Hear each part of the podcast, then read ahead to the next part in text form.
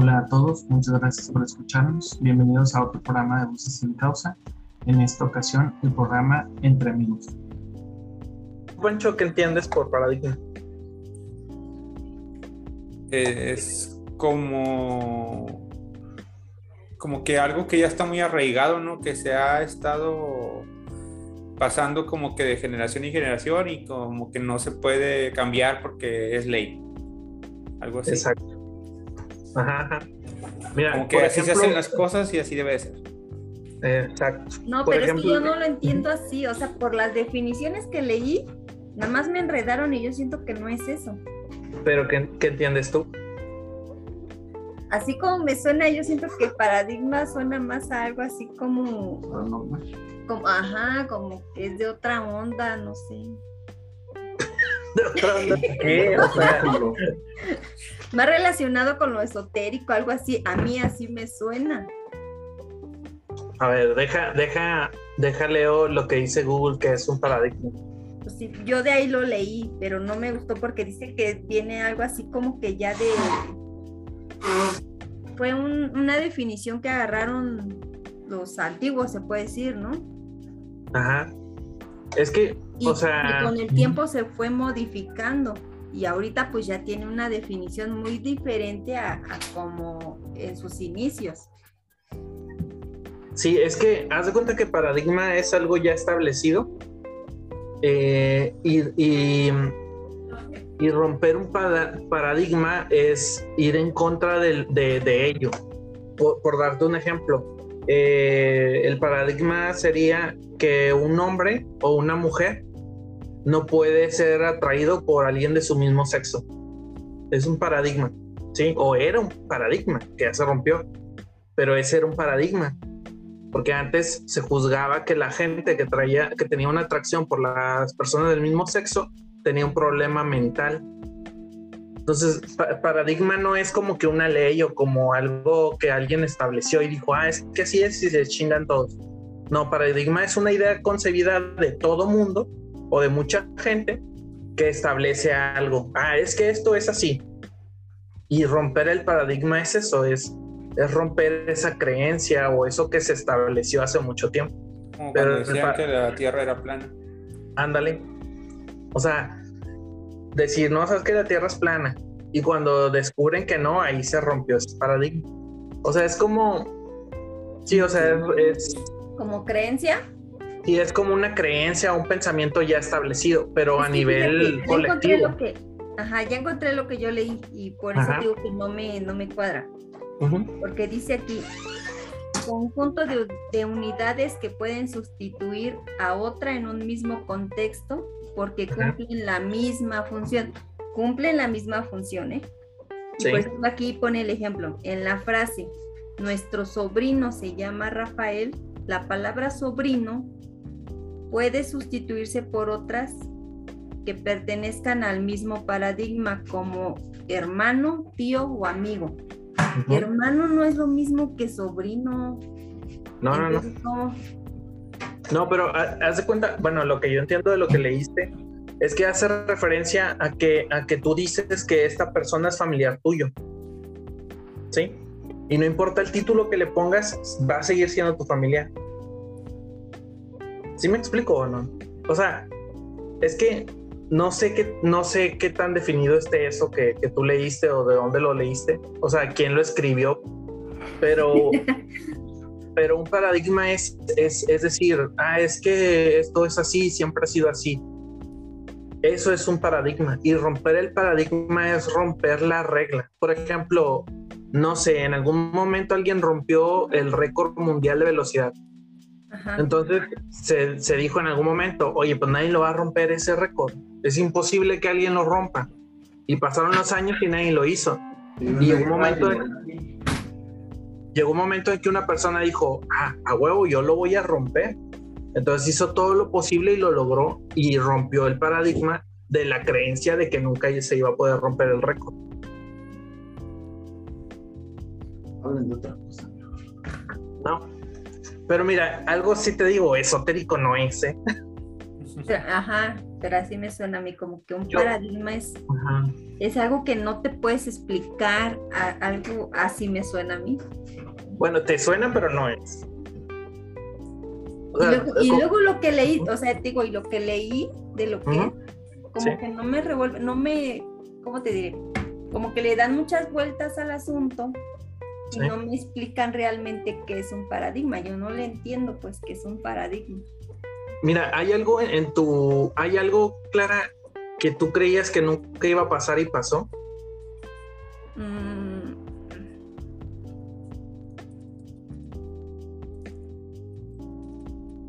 No, bueno, en este temblor Sí.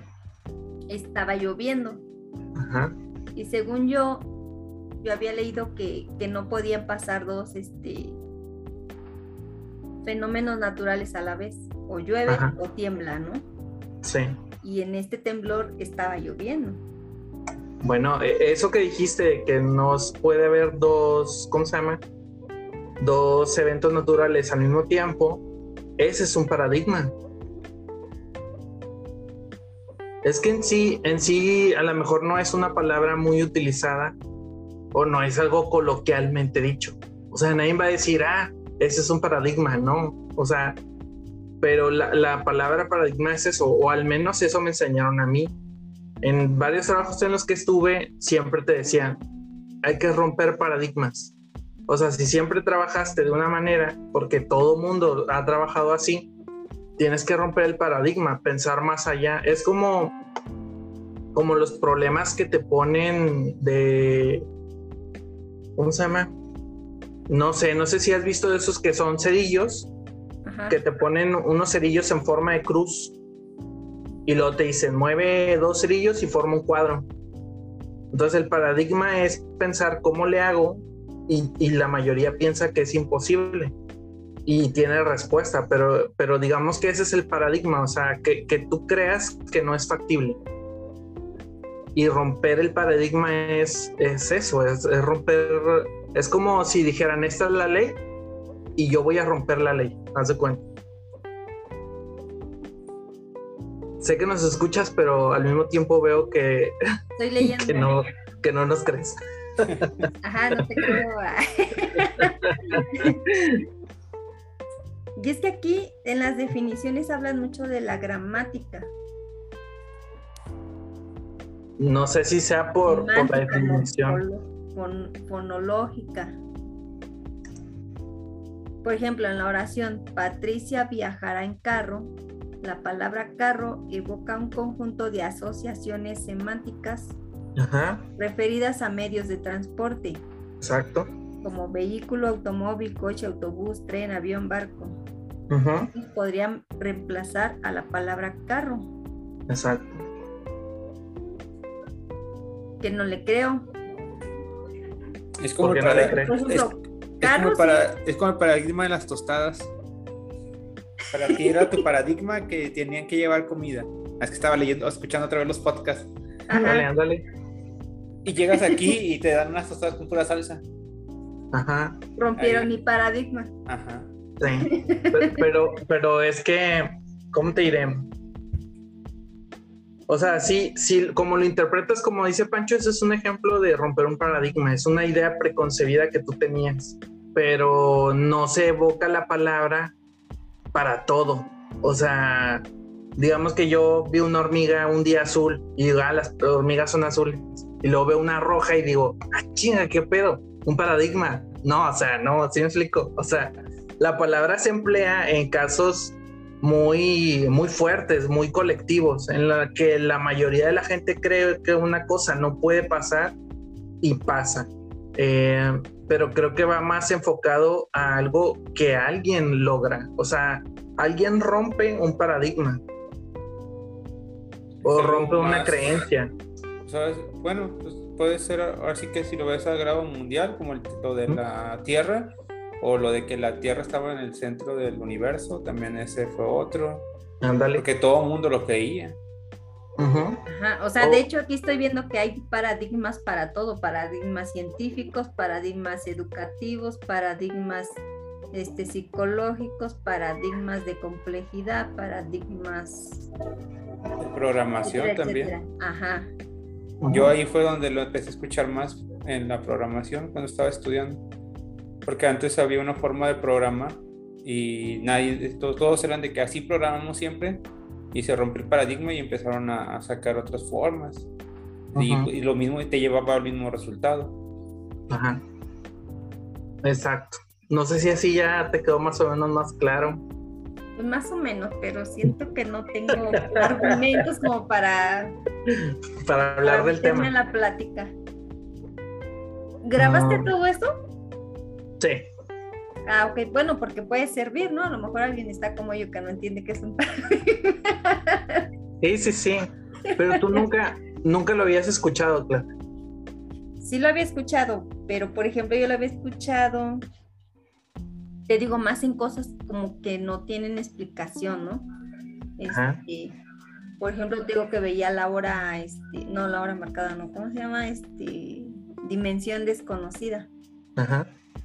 Entonces yo más lo relacionaba como que con esas cosas que no puedes explicar, pero que sí pasan, ¿no? Pues no, no sé si aplique en algo así de que pasó algo inexplicable, no sé.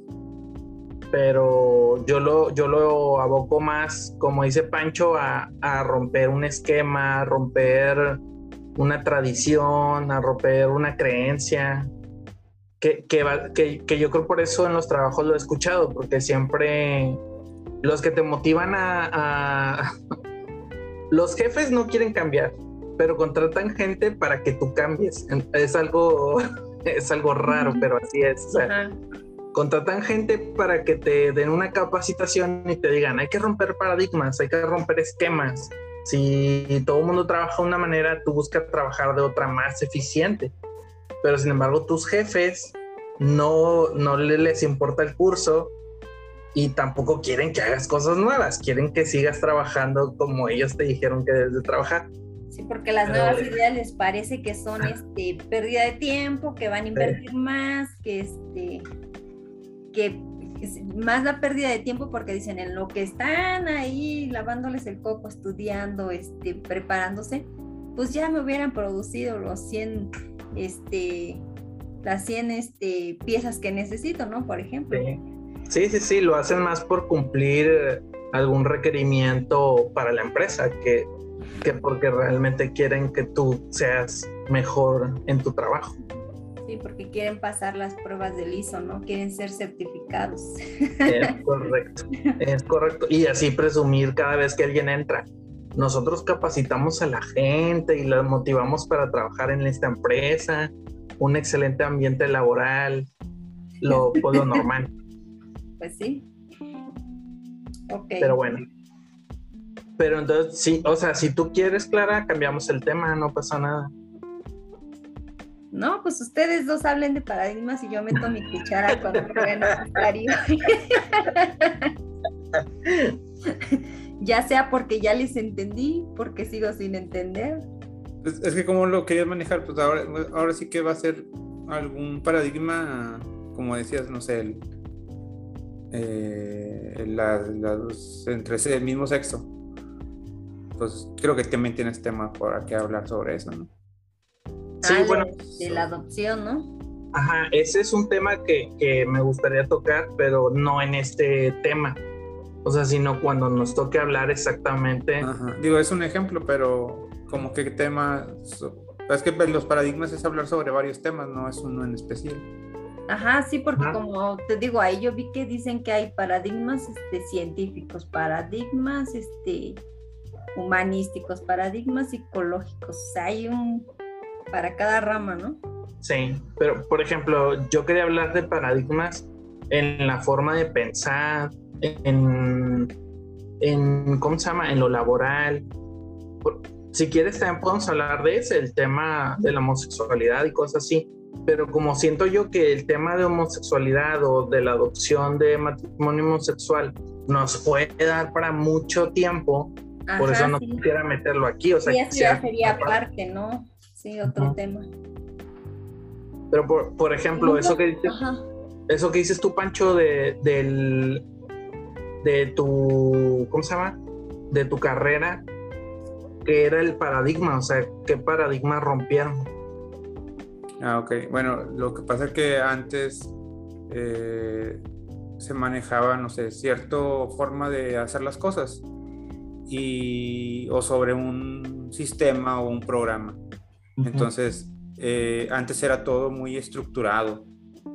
Llegó todo ese cambio de paradigma, empezaron a ver que había soluciones mucho más eficaces, mucho más rápidas y con mucho menos cantidad de código.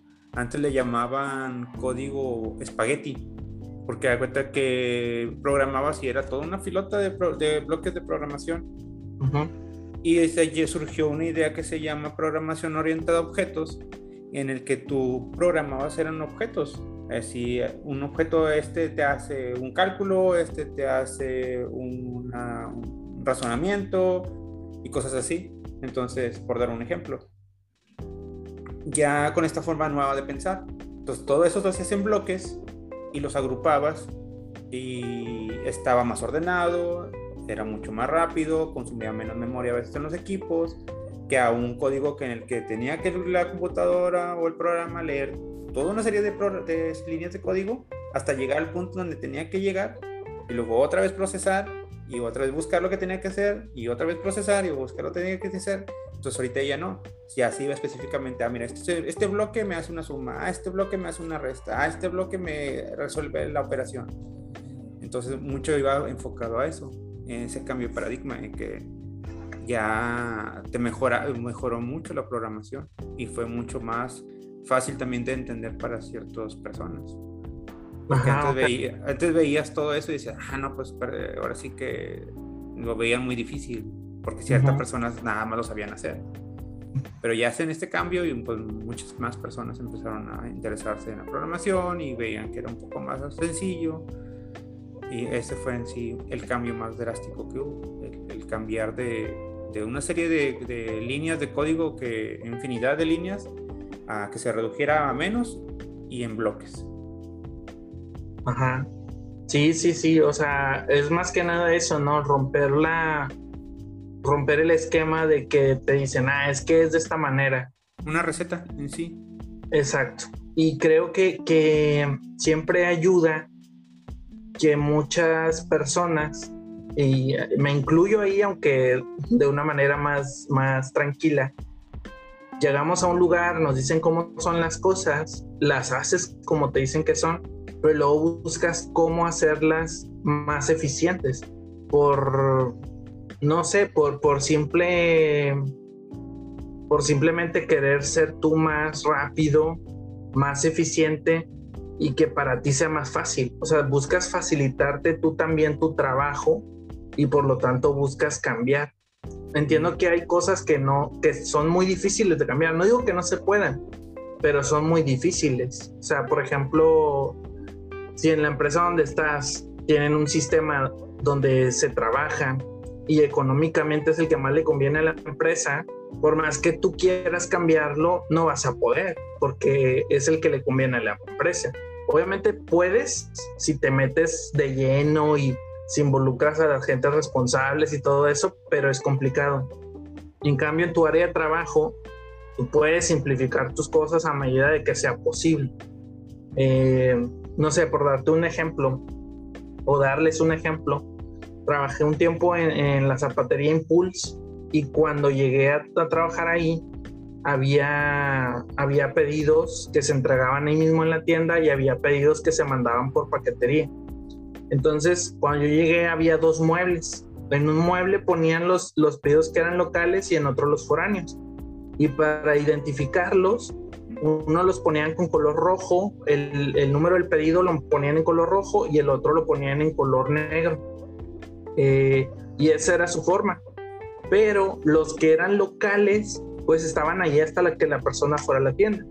Los que eran foráneos los chicos que armaban el pedido que lo surtían podían dejarlo ahí y no sé, pasaba un segundo o dos y el chico que lo iba a empacar lo agarraba. El detalle que yo noté es que los pedidos se, se amarraban con rafia. No sé si saben qué es rafia. ¿Sí? se amarraban con rafia, se colocaban en el mueble, el otro chico llegaba, cortaba la rafia con, con un cúter o con navaja y los metía en una caja. Entonces a, mí se me hacía muy absurdo el proceso de que alguien lo dejara amarrado y el otro lo cortara así de la nada. Yo decía, qué absurdo porque lo que le costó amarrarlo a uno, al otro, el otro lo deshizo en cuestión de un segundo. Y, la materia prima aparte, porque la rafia me imagino que ya se desechaba, ¿no?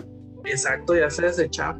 Y el, y el, y el, ¿cómo se llama? El pasarlo de mano a otra mano era cuestión de segundos, o sea, realmente no se tardaba mucho.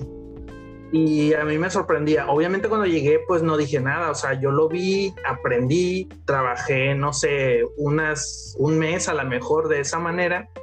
Y cuando ya me dejaron totalmente a cargo porque hubo una persona que me capacitó, yo empecé a hacer esos cambios. Dije, ya no utilicemos rafia para eso.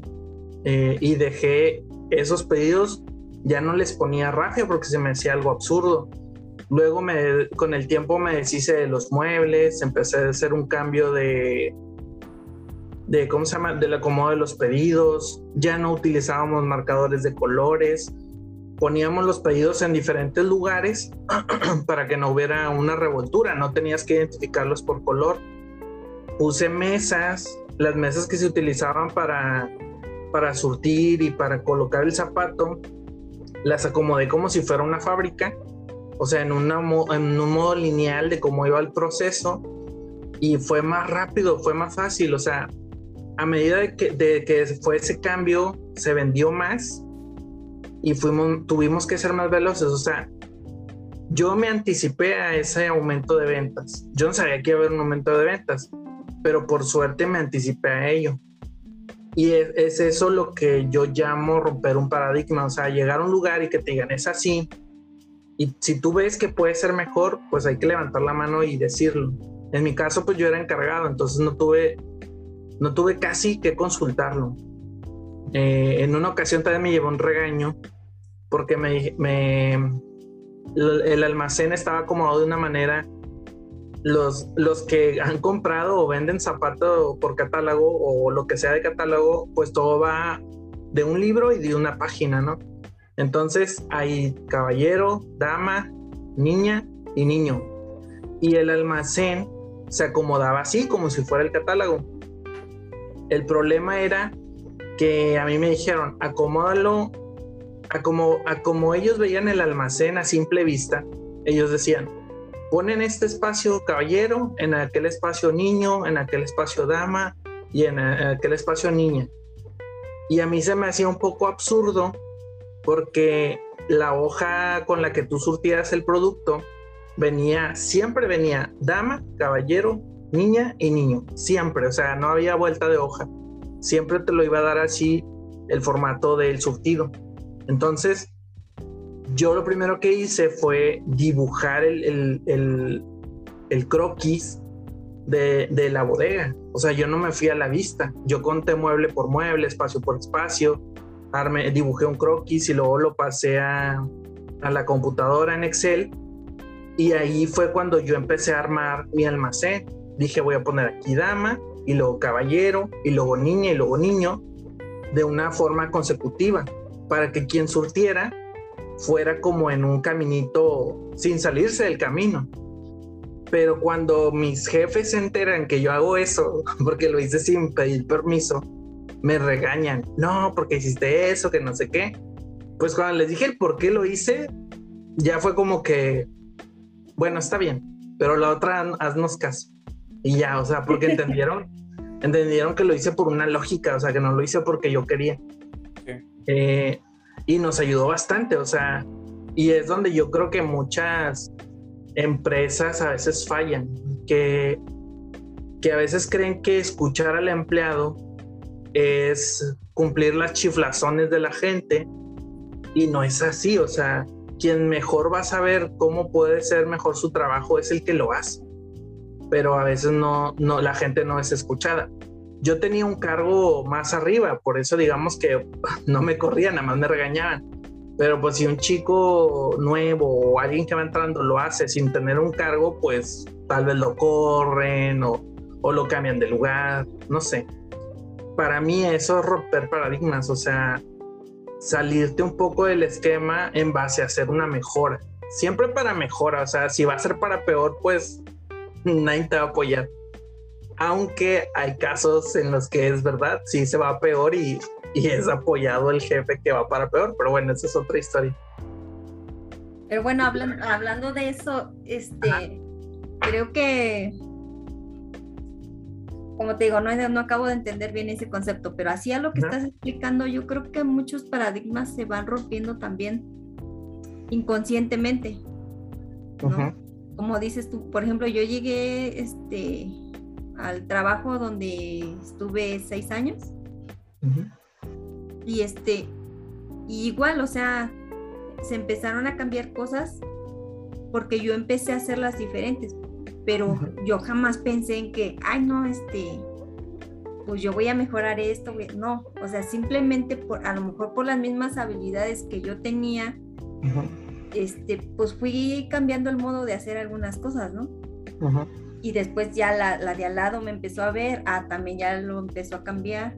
La, la que estaba al lado de la otra veía y igual, y así se fue la cadenita, ¿no? Y a lo mejor se llegó a romper algún paradigma, pero inconscientemente. Sí. No, precisamente este, buscando algún cambio o con ese propósito, ¿no? Ajá. Y fíjate, después llegaron unas personas, precisamente cuando se metió lo del ISO, que se querían certificar. Ajá. Y contrataron un grupo de personas que según son que para que, este, que organizan ahí todo el, que, que chequen los procesos para mejorar. Exactamente. Pero, o sea, fracasaron, no, no le dieron al clavo. y yo les decía, ah, porque luego se acercaban conmigo, no, no, que este, nos pusieron a hacer un, ¿cómo les llaman? Un reporte, ¿no? De todo lo que hacías. Bueno, y se acercaban conmigo, porque yo, yo siempre he sido muy rebelde. Y más en esas cuestiones de hacer formatos, no me gusta. y me decían, bueno, pero ¿por qué no lo hacen? Que no sé qué. Y les decía yo, bueno, es que para empezar, ustedes vienen aquí como que, como que a este, a imponer, ¿no? Les digo, y yo siento que para hacer un cambio, tienes que primero estudiar a las personas que están haciendo las labores, ¿no? Y dependiendo de cómo los veas, tienes que empezar a, este, a, meterle las ideas, pero no como una imposición, ¿no? Tienes que buscar la forma de que lo vayan haciendo, sin, a lo mejor hasta sin que se den cuenta que tú les estás proponiendo esos cambios. Pero nunca me hicieron caso. Y me decían, bueno, pero es que tú, a ver, ¿cómo le haces con tus hijos? Dice, este, cuando van a hacer su tarea, dice, ¿a poco los, tienes que convencer? No, pues tú le dices, siéntate a hacer tu tarea, ¿no? No, pues es que estás mal, o sea, yo a mis hijos no les impongo nada.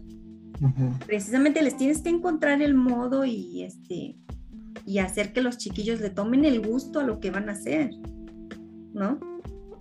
Total que nunca pudieron hacer que, que todos hicieran su reporte. Después otra cosa, este, había un grupo donde este, se llamaba este, Acabado. Ahí hacían, empacaban, etiquetaban, todo, todo lo que es ahora sí que el acabado, ¿no? Ajá. Y bueno, ellos querían que se tomaran estándares y decir, ah, bueno, en una hora empacaste este, 10 piezas, es el estándar, ¿no? Sí. Pero yo también les empecé a alegar porque les digo, es que estás mal, o sea, si, si ahorita este, estás observándolos una hora y dices, ah, en una hora la que más produjo fueron este, 20 piezas, ah, ese es el estándar. Sí. Pero si mañana esa misma persona hace 25 piezas, ah, entonces tu estándar ya no son 20 piezas, ya son 25. es que estás mal, o sea, ¿cómo vas a poner un estándar así? un estándar tienes que tomar este, pruebas, muestras, perdón, tienes que tomar muestras, sacar un promedio y sacas tu estándar. Exacto. Cuando, cuando ese estándar se rebasa, entonces ya es una producción este, récord, ¿no? Pero no puedes cambiar el estándar porque una persona este, hizo una pieza más. Sí, no puedes basar tu estándar en una muestra.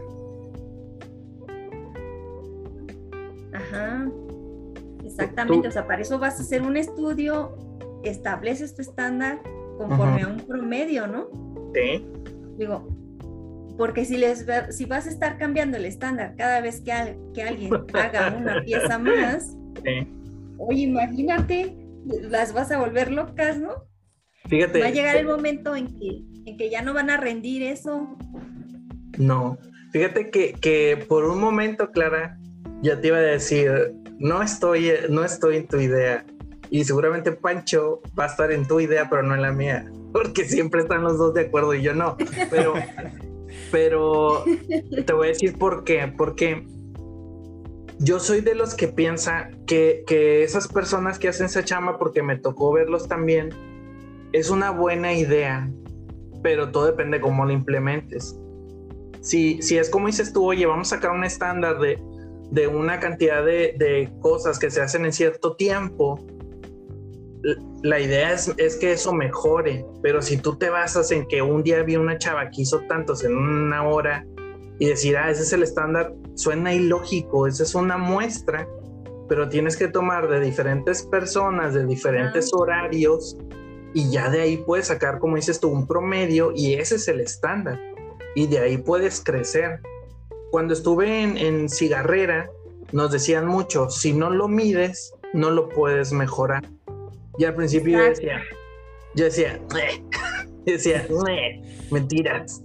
Eh, pero luego me di cuenta que es totalmente cierto. O sea, no te vas a una idea de, de, cómo estás si no lo mides. Si no mides, no sabes dónde estás ni cómo estás.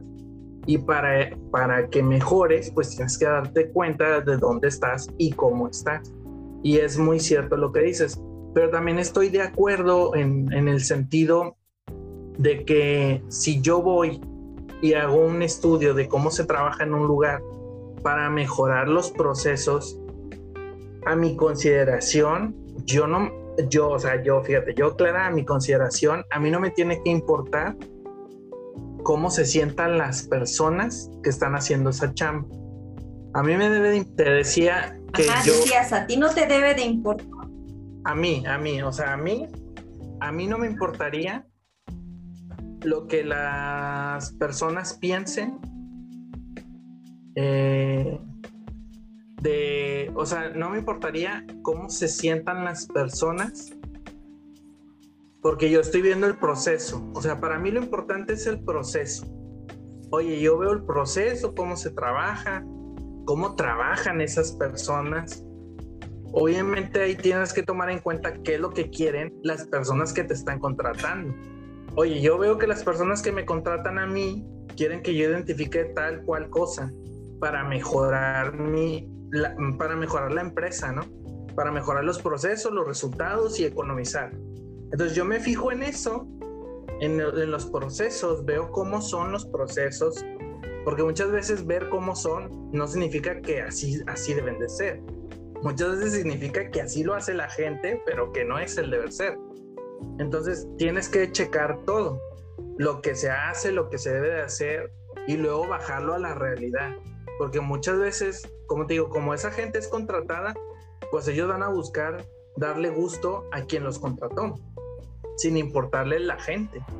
Y yo creo que el balance sería así ¿Ah, que, yo vea cómo es la realidad, cómo debe de ser y luego presentar eso a los jefes. Miren, esta es la realidad, esto es lo que está pasando.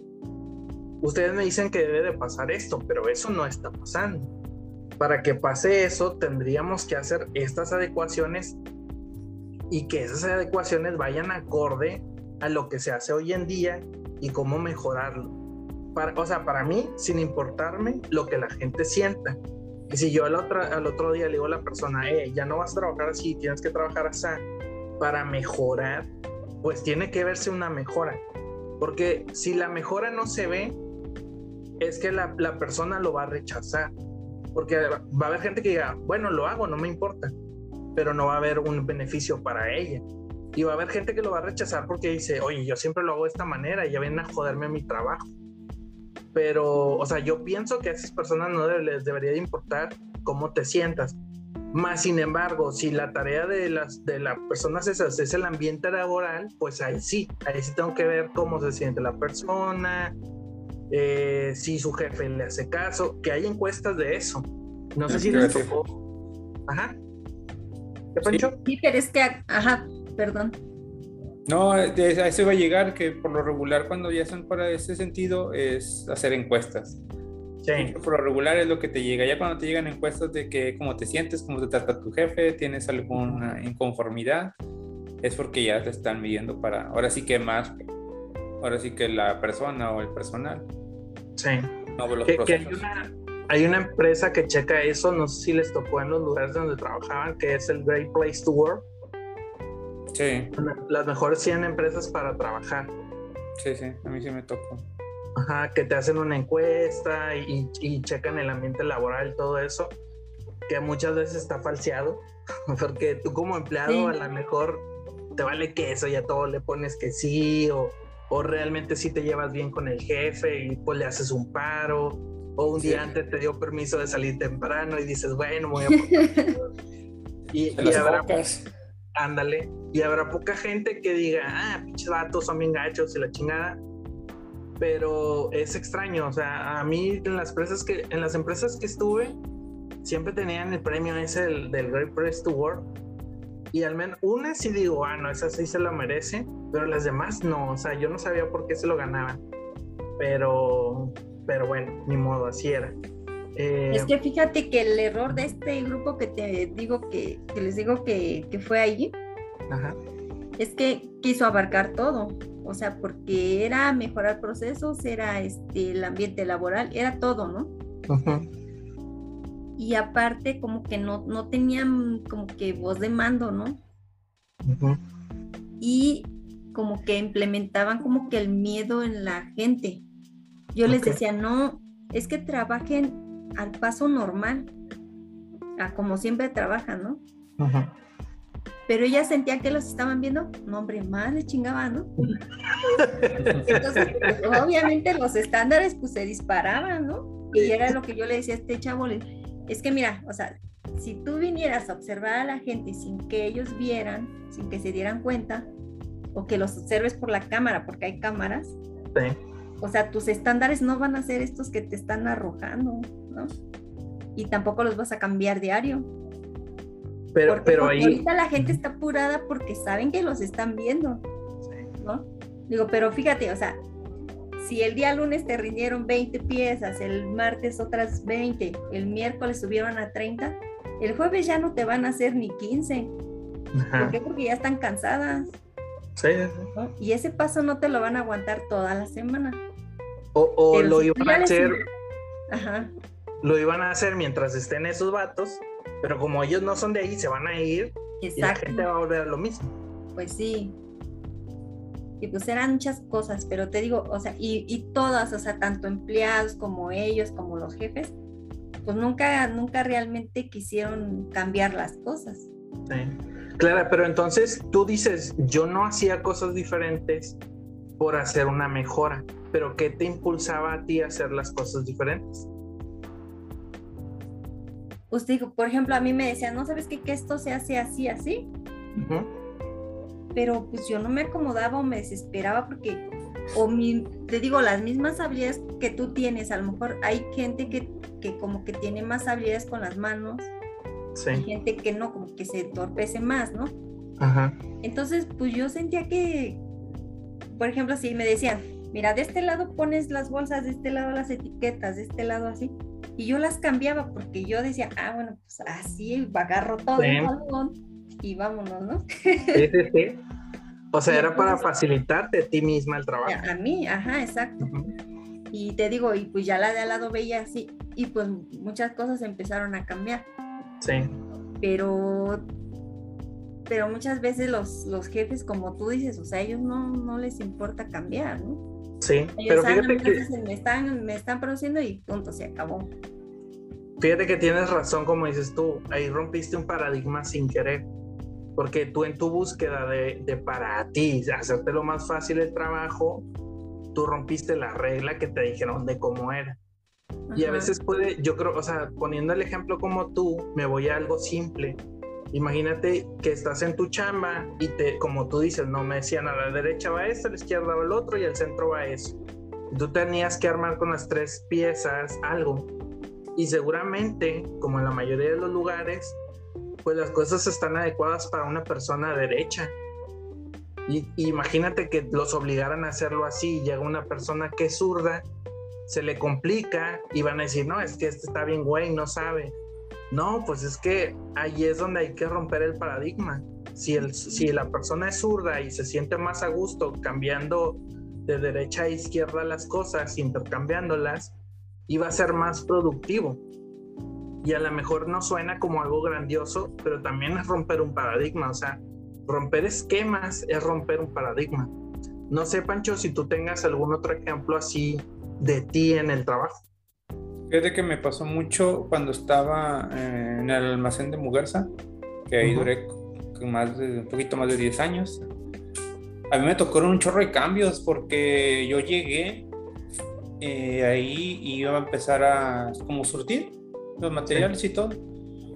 Pero como pues yo ya tenía la prepa, sabía algo de computación y ya nomás porque le sabía el Excel, el Word, me dijeron, ah, bueno, pues tú te vas a encargar de hacer capturas de todo lo que se pide en el día. Y a mí me tocó llegar que todo se hacía manual. Pasaron unos meses y entró el sistema. Y pues, hombre, ahí fue todo un show porque pues todavía la gente que ya tenía años trabajando ahí, pues todavía quería seguir con sus eh, requisiciones a los pedidos. Querían seguir con sus requisiciones manuales, que porque el sistema no le sé, que porque esto se me complica, para mí es más fácil, pierdo tiempo en estar metiendo la computadora. Hoy un, chorro de cambios. Primero para empezar a agarrarle la onda al sistema.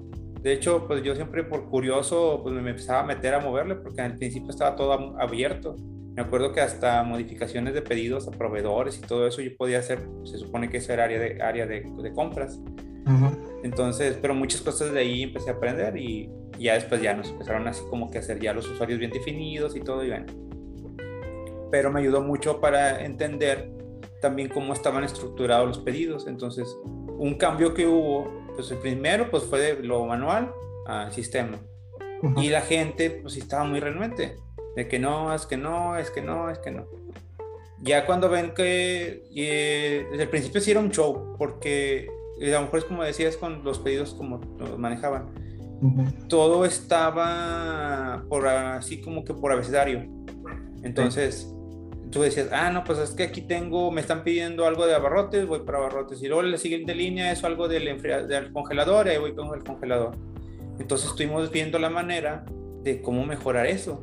Entonces, eh, pues ahora sí que les empezamos a preguntar entre los mismos que surtían, que yo ya estaba como supervisor y luego la persona que se encargaba de pedidos, pues veíamos cómo se armaba los pedidos. Algo que los departamentos manejaban su pedido diario, de todo, así la cadenota de pedidos.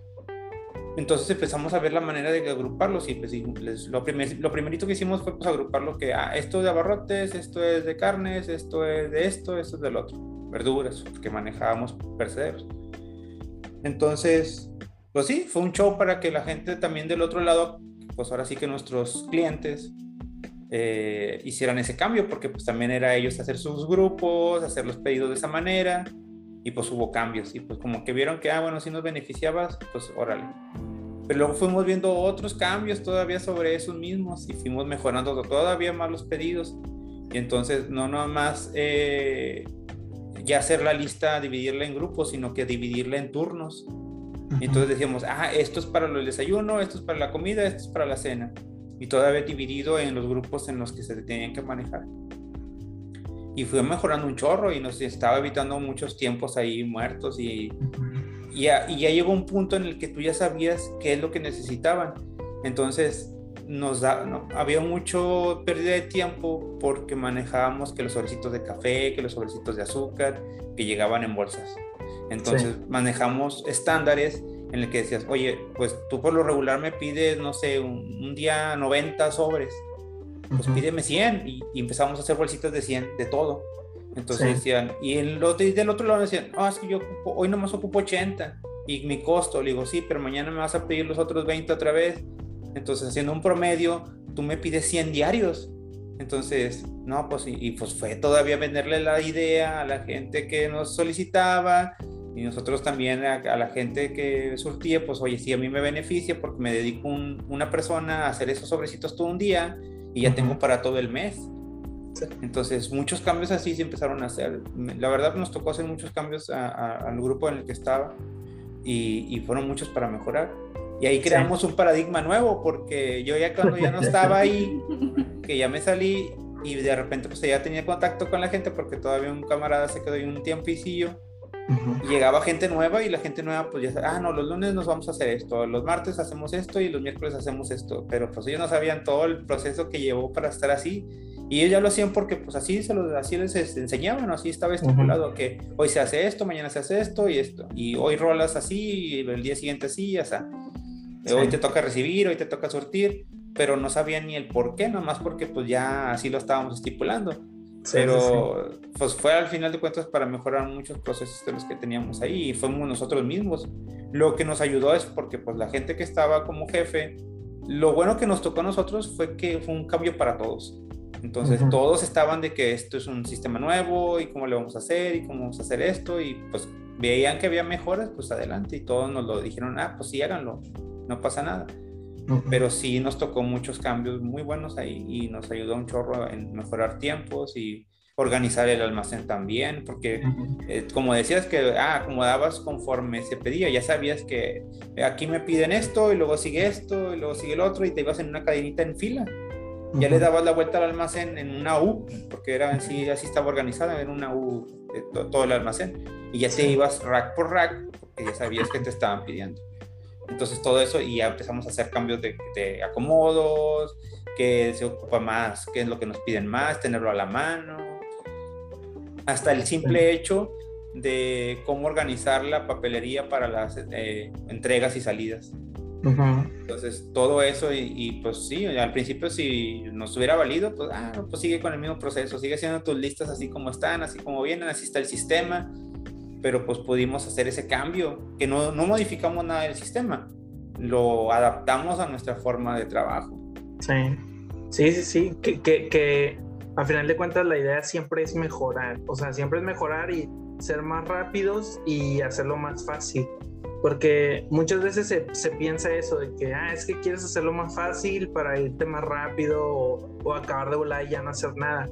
Pero no es así, o sea, lo que buscas es ser, hacerlo más fácil para ti y eso también te va a ayudar a ser más eficiente. O sea, yo no creo que haya una persona que busque hacerlo más fácil para no hacer nada. Creo que el que no quiere hacer nada no lo va a hacer aunque el trabajo sea el más fácil del mundo, o sea, va a dejar de hacer cosas. Y fíjate que ahorita, ahorita que decías, Pancho, me acordé también ahí en, en la zapatería que cuando iban mayoristas, pues llevaban, no sé, 500 pares de zapatos, 700, 800 pares, y pues todo se ataba con rafia. Y yo recuerdo que, que al principio era complicado porque siempre hacían atados, si no mal recuerdo, de 7. Y contar de 7 en 7 es difícil, o sea, a lo mejor soy malo en matemáticas, pero para todos era difícil, o sea, de 7 en 7 era difícil. Entonces dijimos, atémoslos de 5, o sea, de 5 es lo más fácil del mundo. Y los empezamos a atar de 5 y al principio los mismos clientes se enojaban porque decían, oye, no, es que a mí siempre me los daban de 7 y yo ya en mi mente ya los tengo de 7 en 7. Pero fueron adaptándose a que de cinco era más fácil para todos, porque los tenía que contar el guardia, el cliente y nosotros. Y de los tres, como el guardia eran, cambiaban mucho, pues el cliente a lo mejor era el que ya lo tenía más fácil, pero para nosotros era complicado, porque pues también había mucha rotación ahí con nosotros, con la gente. y el, y el simple cambio del atado se nos hizo más fácil. Y fíjate que, que luego también quité la rafia, porque la rafia para mí era inútil. Nosotros teníamos una flejadora. Entonces yo, yo chequé costos, como yo me encargaba de, de pedir material, yo pedí la información de cuánto costaba cada cosa. Y me di cuenta que si yo compraba dos, dos, eh, ¿cómo se llama? Dos rollos de fleje, me salía más barato que las 80 bolas de rafia que compraba. Eh, entonces empecé a hacer eso, porque, y aparte era más rápido, o sea, el fleje es pones, corta y se chingó, y la rafia era agarrar los zapatos, darle un giro, y luego hacer un cruce, y luego atarlo, ajá, atarlo con un cruce de cuatro, o sea, era más, no te voy a decir, uy, te quitaba mucho tiempo, pero al menos era, no sé, 5 o 10 segundos, era más rápido el, el fleje. Eh, Aparte tiene su chiste eso de amarrar con la rafia, porque si no la amarras bien se te va para allá, se viene para Ándale. Y no cualquiera puede amarrar bien con rafia. Sí, sí, sí. Y el, el, fleje lo único que corrimos riesgo es que, o sea, dabas una sola flejada, pero a veces si por error alguien lo apretaba de más, dañabas una caja. Entonces digamos que era lo, lo, lo, lo malo, ¿no? Pero pues ya cuando le agarras la onda, el apriete, es muy sencillo. Eh, entonces, te digo, así cambiamos muchas cosas, pero es parte de romper paradigmas. Ahorita pensaba, viéndolo así a palabras mayores, no sé qué tanto saben ustedes de, de la historia de un Bill Gates, de un, eh, ¿cómo se llama? De este señor que, que creó Apple, de los que crearon Pixar, de Mark Zuckerberg, el de Facebook, de los de Google o sea, no sé si saben más o menos las historias de ellos. ¿Alguno de ustedes se las sabe de alguno? Yo las he escuchado, pero así que me apasionen esas historias, la verdad no. Mira, yo, yo, te voy a contar lo que yo sé. Igual, más que nada lo sé por películas o por alguna historia que, que vi. Pero, por ejemplo, que yo, que yo me acuerde, Bill Gates y este Mark Zuckerberg dejaron la, la escuela por, por, por las empresas que crearon. O sea, este Bill Gates, pues es el que creó Windows, ¿no? Es, Mark Zuckerberg, Microsoft. ándale, Microsoft. Mark Zuckerberg creó Facebook. Eh, pero ambos dejaron la escuela. No, no con eso digo, ah, dejaron la escuela, todos dejen la escuela y ya. No, o sea, me refiero que rompieron el paradigma de dejar la escuela por enfocarse en lo que ellos querían hacer y le salió súper bien. Eh, luego los de Google, de ellos no sé mucho la historia, pero sé que quisieron vender la idea, creo que al de Microsoft, y no, no, le, no le convenció y ellos lo hicieron por su cuenta. Y hoy Google es un mendigo monstruo enorme. Eh, y luego este... Los de WhatsApp si no me recuerdo, los de WhatsApp le quisieron vender a. No, perdóname, los de. Los de. Los de Netflix le querían vender la idea a los de Blockbuster. Sí. Y ya saben en qué acabó la historia. O sea, Blockbuster casi desapareció. Creo que nada más hay una, una franquicia todavía en, en Estados Unidos. Eh, y, y Netflix se volvió un monstruo enorme. Entonces, Pero también son- ahí tiene mucho que ver también la, la época, porque pues ahorita ya está mucho más sencillo. Bueno, claro que Netflix ya tenía parte de la idea desde antes de las de que facilitarlo por una suscripción porque era con, con cosas físicas, pero ahorita con lo del streaming pues fue con lo que se disparó más, pero la idea ya la tenía desde antes, con- pero con formato físico, que era lo que hacían al principio, mandarte la renta hasta tu casa y, Ujú. ellos, mi- y tú devolver la renta porque ellos veían que eh, lo que pagaba uno por no llevar a tiempo tu, de hacer tu devolución, pues, Sí. decía, pues estás pagando a veces más porque por la flojera, entonces decían, ah, pues vamos a facilitarle a la gente el, Ujú. el regreso de la, del, del- del VHS o de la película. Ajá. Y veras. facilitan más, aunque te cobren este otro tanto, pues con gusto lo pagas porque te está facilitando, ¿no? Ajá. Que, que, que ahí está el paradigma, o sea, rompieron el paradigma de tal vez cuando todos rentábamos en alguna video, que no necesariamente era blockbuster, en la de tu casa, pues tú nunca te imaginabas que alguien te la podía llevar a tu casa. Sonaba hasta como ser huevón, ¿no? O sea, que, flojo eres de que no vas tú por, la pues, renta. Todo ahorita los servicios, los de comida, los de taxi, pues tienen, tienen ese mismo estilo de paradigma que se cambió. Digo, a lo mejor en los, ah. de los taxis pues ya se manejaba que hablabas a una base. Sí. Pero, o la comida a ciertos lugares, los restaurantes también te lo mandaban pero era algo así como que, ah, pues sí te lo mando y muy poco y así ciertos lugares. ¿Y ahorita qué lugar no hace eso ya? Sí, muy, muy limitado al área, ¿no? O sea, estaba limitado a un área por, por la cantidad de repartidores que tenía la misma empresa. Yo me acuerdo, o sea, hace mucho el Kentucky, yo me acuerdo que, y creo que la fecha todos los tiene, pero tenía sus propios repartidores y ahorita pues ya las aplicaciones lo tienen para que tú lo pidas. Obviamente tiene el costo extra, pero, pero pues es, es, parte del servicio. Pero dices, ah, qué chido, ya marqué, ya me lo trajeron, ¿no? Exacto.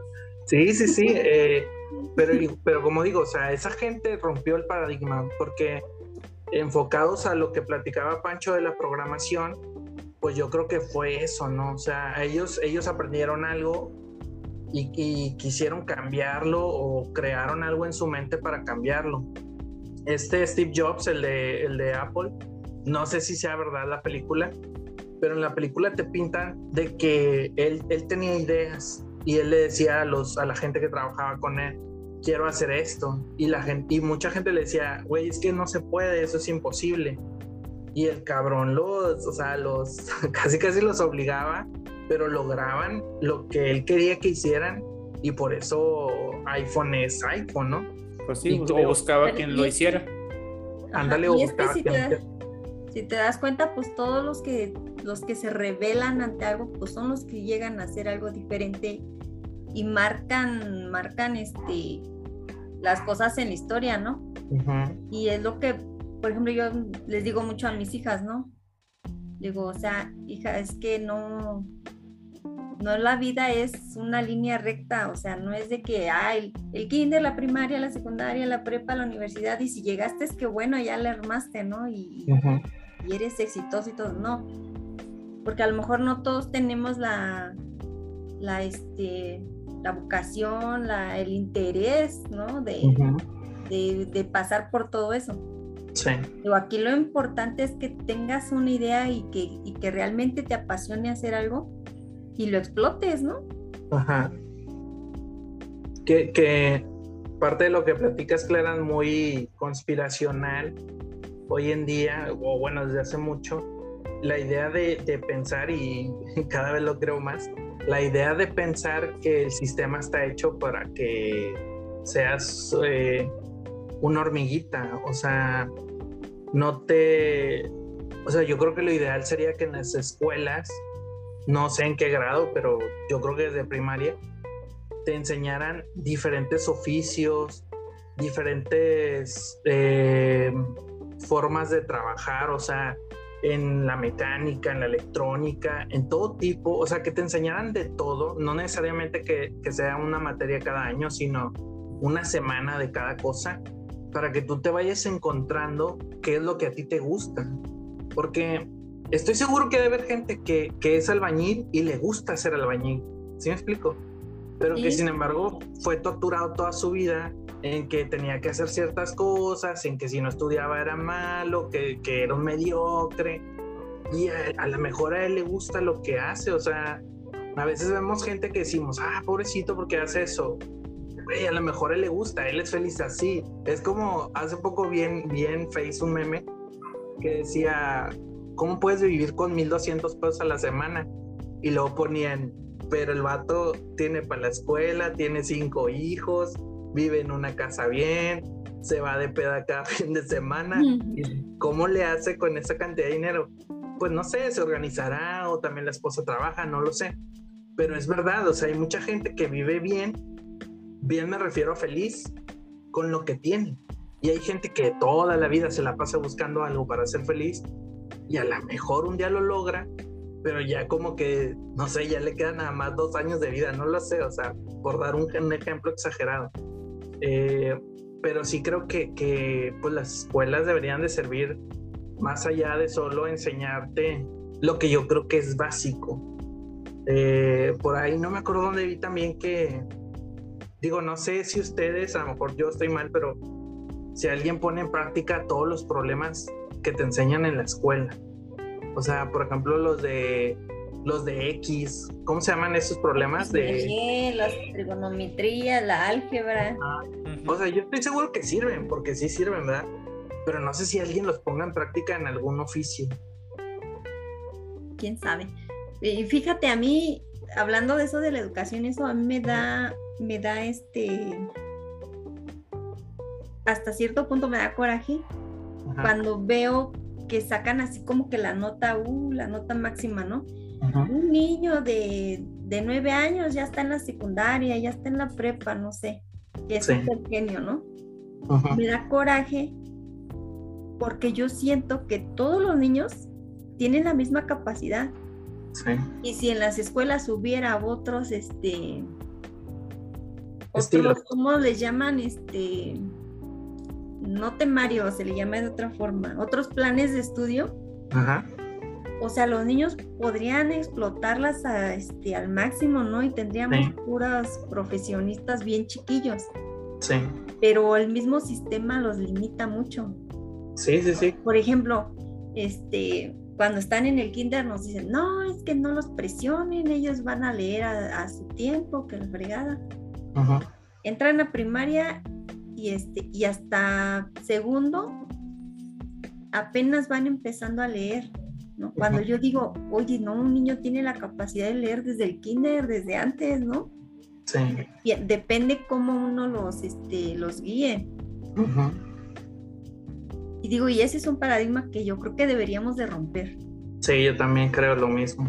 Y, aparte, aparte de lo que dices de, de, de la manera de enseñar, también creo que hay que ver las fortalezas, ¿no? Porque así como hay niños que son muy buenos para estudiar idiomas, o sea, por el de empezando por el español, habrá otros que son muy buenos en matemáticas, que luego se vuelven muy buenos en, en, robótica, y luego habrá otros que son muy buenos para cosas con las manos. O sea, no sé, o sea, hacer lo que mencionabas, ¿no? Nos hacen un camino en línea recta eh, para todos, parejo. Muy limitado, ¿no? Ay, los niños de primero nada más tienen que aprender esto y esto y esto. Y no, o sea, hay niños que, se vuelan la barda, ¿no? Y yo digo que hasta esos niños que, que entre comillas son menos, este, ¿cómo se puede decir? Menos dotados para la escuela. Hasta esos niños podrían avanzar más con otros planes de estudio, ¿no? Exacto. ¿Sí? Sí, que se adapten a cada niño. Digo, es difícil porque pues también cuántos niños son. Todos son muy diferentes, pero sí se puede hacer un estudio y hacer grupos. Eh, y que el gobierno le metiera más a la educación, porque por ejemplo ayer, ayer me estaba, estábamos comentando Cándido y yo, me dice, es que no sé por qué el gobierno invierte millonadas de este de dinero en los partidos políticos, en sus campañas y todo eso. Ah, eso salió porque estaba imprimiendo yo una hoja de mi niño para la Toda chueca la hoja, ¿no? Y, de mala calidad. Le hace, oye, es que a los maestros les deberían de dar todas esas herramientas en un formato PDF, ¿no? ¿Por qué se invierten en esas campañas y todo eso? No pueden este, invertirle a la educación, ¿no? Sí a los maestros ahorita que están trabajando a distancia y todo eso, pues que les den buenas herramientas, una buena plataforma, buenas este, aplicaciones para que trabajen con los niños. No que los maestros ahí andan batallando, este, tomando fotos al, este, al material para que los niños puedan tenerlo, ¿no? Es que nadie se puede conectar a, los, a las sesiones y que no sé qué. Sí. Pues sí, sí, sí. O sea, hay muchos paradigmas que romper en, en general en el, en el mundo, ¿no? Pero sí creo que hay unos más importantes que otros. Y como dices tú, creo que la educación es primordial porque al final de cuentas, generación tras generación nos vamos a ir, pero si un día empezamos desde cero, de que no sé, por ejemplo, a sus, a sus hijos o los hijos de sus hijos, que ahí empiece, oye, vamos a cambiar todo a partir de aquí, se, nos iríamos más satisfechos de decir, bueno, me fui, no me tocó a mí el cambio, pero me fui y fui parte del cambio. O sea, pero pues no. Eh, mucha gente siempre va a creer que las cosas sigan igual, que yo siga teniendo dinero y los demás no. Sí. Eso no, es eso es muy difícil. no tienes que controlar a la gente de cierta forma. O sea, obviamente no la vas a preparar cuánto para que vengan y te quiten el puesto. O sea, ¿no? Y por pues, eso yo digo que es más la limitante, la limitancia, no tanto porque realmente no se les ocurra. Pues fíjate que yo pienso que no, que no se pone a pensar que, que les quites el puesto por ser más inteligentes, porque estoy seguro que hay gente más inteligente, pero es, es el dinero, o sea, quitarte tú, o sea, el hecho de que haya, no sé, un millón de pesos en un lugar y una persona se lleve 99 mil de esos y el resto se quede con el resto, pues ese güey no se va a querer quitar ni un centavo. Al contrario, va a ver cómo quitarle más a los que menos tienen. Ah, pues sí. Ese, es el problema en general. Pero bueno, ni pex. No sé si quieran agregar algo más para ya terminar el tema, chicos. Pues yo creo que pues hay que exigir más nosotros como ciudadanos. empezar a, hacer cambios uno, uno mismo. Exacto. Sí, sí, fíjate que yo en, en el tiempo que mi hija le tocó, a la mayor le tocó estar en el kinder, nosotros vivimos en Veracruz, en la comunidad de allá. Y o sea, y las maestras no, o sea, mi hija no aprendió más que escribir sol. Y eso en donde le pegaba la gana, no sabía este las dimensiones de la hoja. O sea, ella escribía donde le pegaba la gana, ¿no? Y nada más aprendió así lo que te digo, sol. Ni sabía, no sabía que era la letra S, no sabía que era la O y la L. Ella nada más sabía que decía sol. Ok. Ajá. Y las maestras decían, no, pues es que los niños aprenden jugando, que la fregada.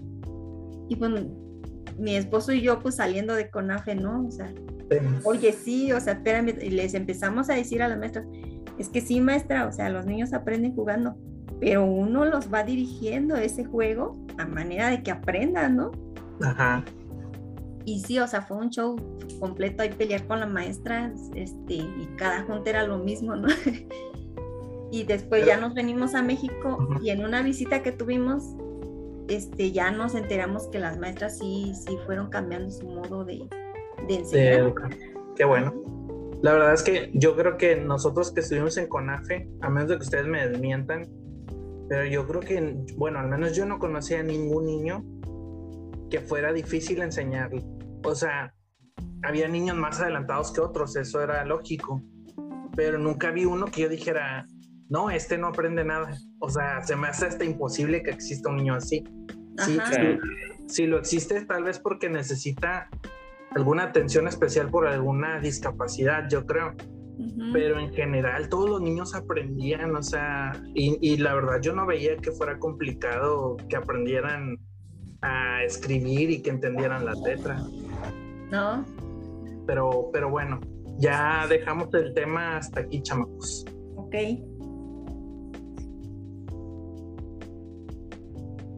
Para todos los que nos escuchan, muchas gracias y espérenos en el próximo programa. Bye.